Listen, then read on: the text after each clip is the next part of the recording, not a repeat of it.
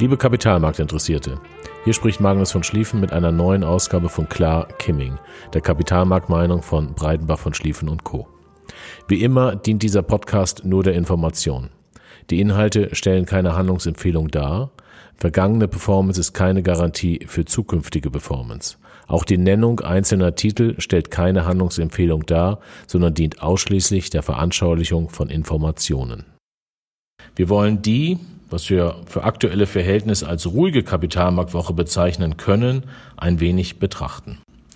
Trotz vieler schrecklicher Nachrichten, Bilder und Zukunftsprognosen blieb ein Ausverkauf an den Kapitalmärkten diese Woche weitgehend aus, wobei die Schwankungen hoch blieben. Nach Äußerung von Donald Trump hat der Ölpreis den größten Anstieg. Ob das reicht, die US-Fracking-Industrie zu retten, ist allerdings mehr als fraglich. Der von Deutschen hauptsächlich beobachtete DAX-Index verlor seit letzten Freitag ein Prozent, wobei es reichlich Schwankungen gab. Ähnlich ist das Bild für die meisten anderen Aktienmärkte. Klarer Verlierer war der Aktienmarkt in Japan, der letzte Woche acht Prozent abgab und in 2020 bisher 25 Prozent verloren hat und damit mit den anderen aufgeschlossen hat. Klarer Gewinner waren Aktien in der Schweiz, die drei Prozent zulegen konnten und damit in 2020 nur in Anführungsstrichen 12,5 Prozent verloren haben. Der beste große Aktienmarkt dieses Jahr mit nur minus 9,4 Prozent ist China. Der DAX-Index hat bisher 28 Prozent verloren. Auf Sektorebene hat letzte Woche, letzten Monat sowie in 2020 der Bankensektor am meisten gelitten. Dieses Jahr sind es fast 50 Prozent. Das Vertrauen in diesen Sektor scheint noch nicht wieder vorhanden zu sein. An vorletzter Stelle ist der Automobilsektor, der auch mehr als 40 Prozent verloren hat. Der DAX hat zwar nur eine Bank im Index, dafür aber vier Automobilunternehmen plus einige weiterer Unternehmen, für die der Automobilsektor von hoher Bedeutung sind. Kein Wunder, dass der DAX einer der schlechtesten aller Aktienmärkte ist. Nur die Märkte in Griechenland, Indien, Spanien, Frankreich und Italien waren schlechter als der DAX. Deren Indizes haben einen relativ hohen Anteil an Banken. Die beste Wochenperformance hatte der Mediensektor, was wohl kaum jemand wundern wird, wobei es an Pro7 Sat1 nicht gelegen hat, sondern an zwei französischen Unternehmen. Über einen Monat sowie in 2020 ist der Gesundheitssektor der beste Sektor. Auch das sollte nicht überraschen. Im DAX ist dieser Sektor nur mit den Unternehmen Fresenius, FMC und Bayer vertreten. Bei den Schweizern sind es Roche und Novartis, ganz andere Kaliber. Also in Summe sollte man am besten mit einem Gesundheitsunternehmen aus der Schweiz gefahren sein und so ist es auch. Die Aktien von Roche haben dieses Jahr 2,4 Prozent zulegen können. Dennoch hatten auch die Aktien von Roche innerhalb von drei Wochen mehr als 20 Prozent verloren. Bei Novartis waren es sogar 28 Prozent. Ob man als Investor im Auge des Sturms auch bei diesen Aktien Ruhe und Nerven bewahrt hat oder hätte, ist mindestens fraglich. An der Entwicklung von Roche ist allerdings gut zu erkennen, dass in einem Stressumfeld erstmal alle Aktien fallen.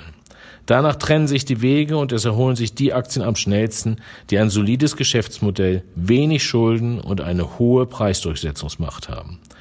Dieses haben wir schon mehrfach wiederholt, mehrfach in E-Mails geschrieben und werden es auch nicht unterlassen, regelmäßig zu wiederholen. Diese Woche konnte ich hören, dass ein Haus oder eine Wohnung ist, was etwas ist, was einem bleibt. Das stimmt. Meine Antwort darauf ist aber auch, dass das Gleiche für eine Beteiligung an einem guten Unternehmen gilt. Unternehmensanleihen haben letzte Woche in fast allen Segmenten zulegen können, sind aber von ihren Höchstkursen noch einiges entfernt.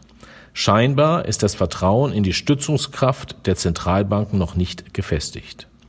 Es kann gut sein, dass der Markt diese Unterstützung testen wird und erst dann das Vertrauen entsteht. Unabhängig davon bieten Unternehmensanleihen das erste Mal seit langer Zeit wieder attraktive Renditen. Für Staatsanleihen gilt das nicht. Irgendjemand wird die neuen Staatsschulden irgendwann zurückzahlen müssen. Alleine schon aus dem Grund haben die Staaten ein großes Interesse daran, die Zinsen dauerhaft niedrig zu halten. Ob sich aber Investoren dauerhaft mit einer niedrigen Risikoprämie zufrieden geben werden, ist die andere Seite der Münze. Der größte Teil der weltweit verfügbaren Staatsanleihen hat negative Zinsen. Hier kann man nur Geld verdienen, wenn die Zinsen noch weiter fallen und dadurch die Kurse der ausstehenden Anleihen steigen. Das kommt einer Wette gleich. Dann ist Cash besser. Auch sollten wir einen noch einen aktuellen Blick auf die Versicherungskosten dieser Volatilität werfen. Diese ist trotz Schwankung im Laufe der Woche um circa 14 Prozent gefallen, ist aber immer noch dreimal so hoch wie Ende Februar. Von, Erwart von Entwarnung kann also noch nicht gesprochen werden. Die Vergangenheit hat gezeigt, dass die Versicherungsprämien nach einer Phase der Beruhigung ein zweites Mal ansteigen und nochmal wieder alles durcheinander bringen. In der Regel werden die alten Höhen nicht wieder erreicht, aber dicht dran. Für Aktienmärkte bedeutet das wiederum, dass die Tiefstände auch nochmal getestet werden. Das muss nicht so sein, kann aber so sein. Wir sind keine Virologen und wollen dazu auch gar keine Aussage tätigen. Wir wissen aber, dass der Markt darauf wartet, dass sich die Zahlen, die wir über Covid-19 lesen und hören, verbessern müssen. Ansonsten wird nicht mehr über ein Ende des Stillstands per Ende April, sondern für einen späteren Zeitpunkt diskutiert. Die kommende Woche hat übrigens nur vier Börsentage. Danach kommen drei Tage ohne die Möglichkeit zu handeln. Für die einen ist das Ruhe, für die anderen kann das Stress bedeuten. Und es könnte dazu führen, dass manche Marktteilnehmer im Laufe der kommenden Woche vor diesen drei handelsfreien Tagen Angst bekommen. Das wird potenziell insbesondere dann der Fall sein, wenn sich die Zahlen zum Virus bis dahin nicht verbessern. In unseren Strategien haben wir mit der Erholung der Märkte, die am 20.03. einsetzte, in zwei Stufen am 26.03. und am 2.04. die Aktienquoten weiter gesenkt und insbesondere den Fonds mit den zyklischsten Aktien verkauft. Auch wenn viele dieser Aktien langfristig gut sind, scheint es für Zyklik einfach noch zu früh. Damit haben wir Aktienquoten, die je nach Strategie zwischen 8 und 10 Prozent unter dem neutralen Zielwert sind. Der Fokus ist und bleibt auf Qualitätsunternehmen, die auch in der Vergangenheit bewiesen haben, dass sie eine Rezession ohne große Blessuren überstehen. Staatsanleihen haben die von uns eingesetzten Verwalter fast gar nicht mehr. Dafür haben sie viel Liquidität und auch einige etwas Gold. Unternehmensanleihen solider, wenig verschuldeter Unternehmen finden sich in den Portfolios. Das gilt sogar für einige zyklische Unternehmen. Die Mehrrendite gegenüber Staatsanleihen ist unseres Erachtens die potenzielle Schwankung der Kurse wert. Auch sollten wir feststellen, dass auf die tiefen Taschen der Zentralbanken Verlass ist. Ich bedanke mich herzlichst für Ihre Aufmerksamkeit.